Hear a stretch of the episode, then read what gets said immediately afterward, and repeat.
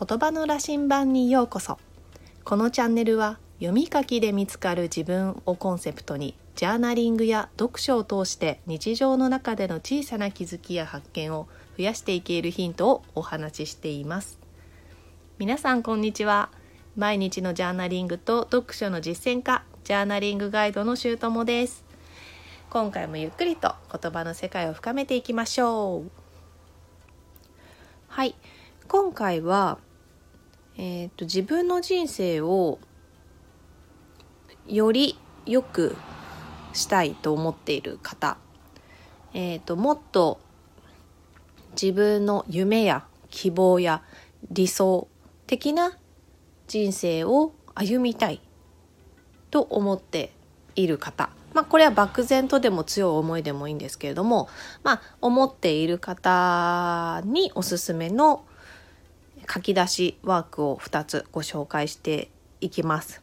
で1つ目はですね海外の方、えーと、アメリカの方が、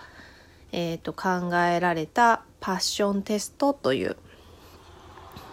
ものです。でもう一つは日本人の女性で、えーと、とライタ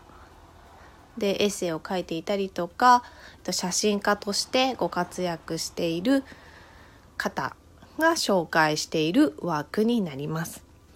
でまずはですねパッションテストの方からご紹介していきたいと思うんですけれど、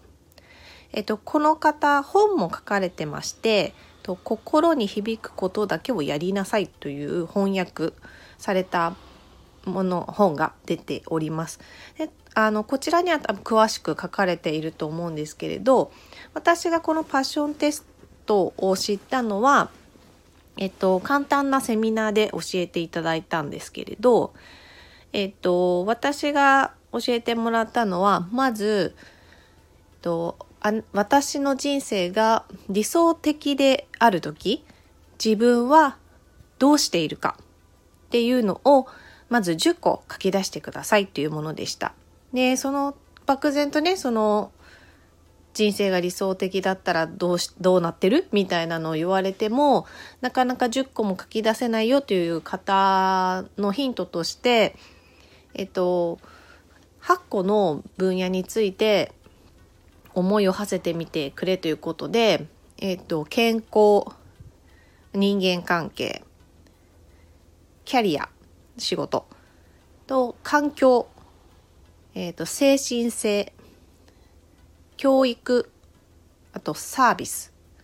楽しみ。っていうこの分野においてそれぞれどういう状態である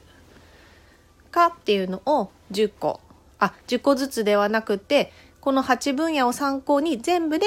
10個書き出してからそれ10個のうちの一番パッションいわゆる情熱が傾けられるものはどれかっていうのをまあ、探っていくワークになります。で、まあ、人生は情熱的なものに捧げるとより良い人生になったり成功の道が開けるという考えのもとで、えー、っと行われているワークになります。えっとですねこれ私実際にセミナーを受けながら書いてみたんですけれどなかなかねあんだけ毎日いろいろ書いたり自分のインナーワークっていうものをしてきたのになかなか10個書けませんでした。でなんかその説明を聞いててねなんかそのパッションっていうその言い方もすごい情熱的だったしあとはこうだったらこうって書けるよねみたいな感じがちょっと私的にはあなんか欧米っぽいというかなんかこう、はっきり主張しないと、みたいな、はっきりしないと、みたいな、そういう欧米の雰囲気を感じました。はい。なので、ちょっともしかしたら、まちょっと私だけかもしれないんですけれど、日本人の人にとっては、ちょっと強烈かなっていう印象を受けましたね。ちょっと強いというか、え、そんな理想的とかって言われても、みたいな。急に言われてもそんなにいろいろ書けないよって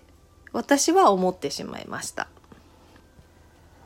はい。で、もう一つですね。えっ、と、は、日本人の女性の方がえっと、オリジナルのノートを作られて、えっと、紹介されているワークで、えっと、最高の一日を考えるワークになります。で、ノートはですね、ベストデイノートという名前で、えっと、オリジナルのノートを販売されていて、で、私も実際にそのノートを持っています。えっと、だいたい4回ぐらいかな？かける。4回分ぐらいかけるノートになってまして。でこれはとってもとってもあの、まあ、簡単でというかこっちの方が私の方が想像しやすかったんですけどえっ、と最高の一日を考えるっていうのはその特別な日一日だけのその朝から晩までを考えるというよりも日常的に普段から朝から晩までこういうふうに過ごせたら自分にとって最高だよねっていうもうちょっと日常に密着したうんとところから自分の心地よさとか理想とかっていうのを探って書いていくっていうものになります。でえっとこれをいきなりねこう最高の一日をイメージして書いてくださいって言われてもなかなか書けない方も多いので、えっとそのノートを作られている方が今ですね、えっと毎週日曜日にベストデイノートのアカウントでインスタライブでこういうふうに書いていったらいいんじゃないかっていう、まあ、各ヒントをうんご紹介してくれるライブ配信をされています。で、えっとの、アーカイブも残してくれているので、ぜひぜひ見ていただきたいなと思うんですけれど、なんかね、私的にはまあそのノートを作っている、紹介してくれている方がすごくふんわりとした優しい雰囲気の方だっていうのもあると思うんですけれども、もうちょっとその情熱的なことに人生を捧げようみたいな強さというよりもなんか日頃のうんといい感じとか嫌な感じとかっていうのを感じ受け取りながらじゃあ自分はどうしたいっていう感じでこう自分に優しく優しく問いかけて今のいわゆる生活。の、まあ、延長線上でっていうとちょっとこう現実に引っ張られてしまって理想本当に理想だと思っていることが書けなくなっちゃうのでその引っ張られないようにするヒントも教えてくれてるんですけど、まあ、私的にはなんかこう異世界の理想っていうよりもうん今の生活をかけなんだろうな切り離さないんだけれどもこうあ今は違うけどこうあったらいいよねっていうのがこう想像しやすく、うん、してくれるっていうワークなんですよ。なのでえっと、実際にパッションテストをやってみて確かに情熱的に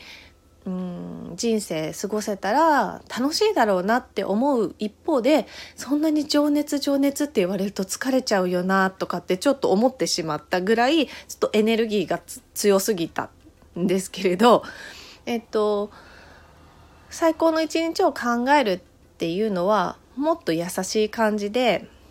でも今よりもこうなここがこうなったらもっといいなとかここがまあガラリと変わってもこういうガラリと変わってこの状態になったら理想だなっていうのがすごく想像しやすいあのワークになっていると思います。はい。なので、ぜひ、パッションテストと最高の一日を考えるワーク、ちょっとどちらも見てもらって、あの、まあ、実際にやってもらえると嬉しいんですけど、やってもらって、どっちの方がやりやすかったとかっていうのがあれば教えていただけたら嬉しいなと思います。はい、ぜひコメントやレターでお気軽に教えてください。今日はここまでとなります。お聴きくださりありがとうございました。このチャンネルでは言葉の力、ジャーナリングの奥深さをリスナーの皆様と探っていく時間にしたいと思っています配信のご感想やご質問気づきなどはコメントやレターでいただけると嬉しいですまた次回新しい話題や気づきの配信でお会いしましょう皆さんの日常が言葉の力でさらに豊かになりますように。